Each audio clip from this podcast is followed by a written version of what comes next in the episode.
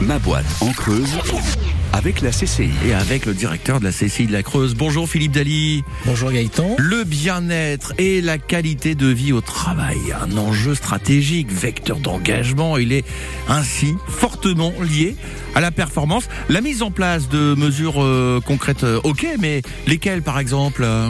C'est des choses simples. Hein. Là, il y a encore un chef d'entreprise qui, va, euh, comment dire, il va se reconnaître. Alors, il, va se foutre de moi, mais c'est un chef d'entreprise qui va dire tiens, il y a un match, euh, par exemple, de hand, de basket, etc. J'emmène toute l'équipe.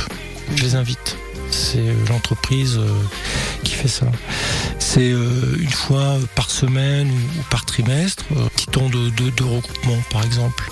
Ça peut être euh, à l'occasion de, de fêtes de fin d'année, de fêtes anniversaires, de fêtes commerciales, de mettre des temps forts. Il y en a qui savent faire ça.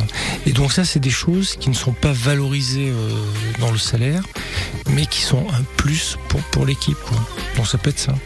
Quand on peut, sur certaines fonctions, euh, la question du, télétravail, j'en- ai parlé. Après, c'est dans l'organisation du travail, avoir des, petites phases, euh, des petits espaces aussi, si la personne a besoin de, calme pour pouvoir se, ressourcer. Alors c'est pas valable partout, hein, mais c'est euh, des temps pour...